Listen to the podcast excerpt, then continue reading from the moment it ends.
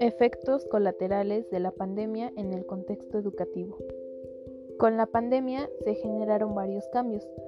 Uno de los más afectados fue en el contexto educativo, ya que todas las instalaciones educativas tuvieron que ser abandonadas y los alumnos tendrán que tomar sus clases de distancia a través de Internet o en línea.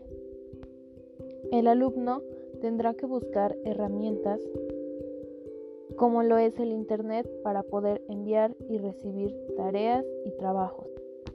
Hay alumnos que no les resulta tan fácil comprender las actividades o tareas que se les deja.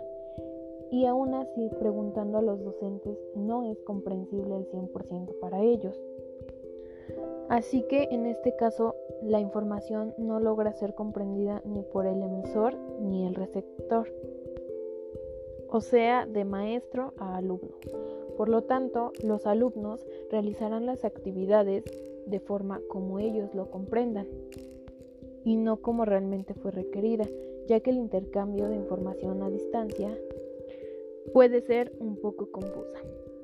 Eh, en otra situación, eh, la educación se complicó ya que hay muchos estudiantes que no cuentan con internet, datos y se les complica tomar este tipo de clases. Aunque al final de cuentas vamos a obtener resultados de calificaciones, no van a ser las mismas o las esperadas por los docentes.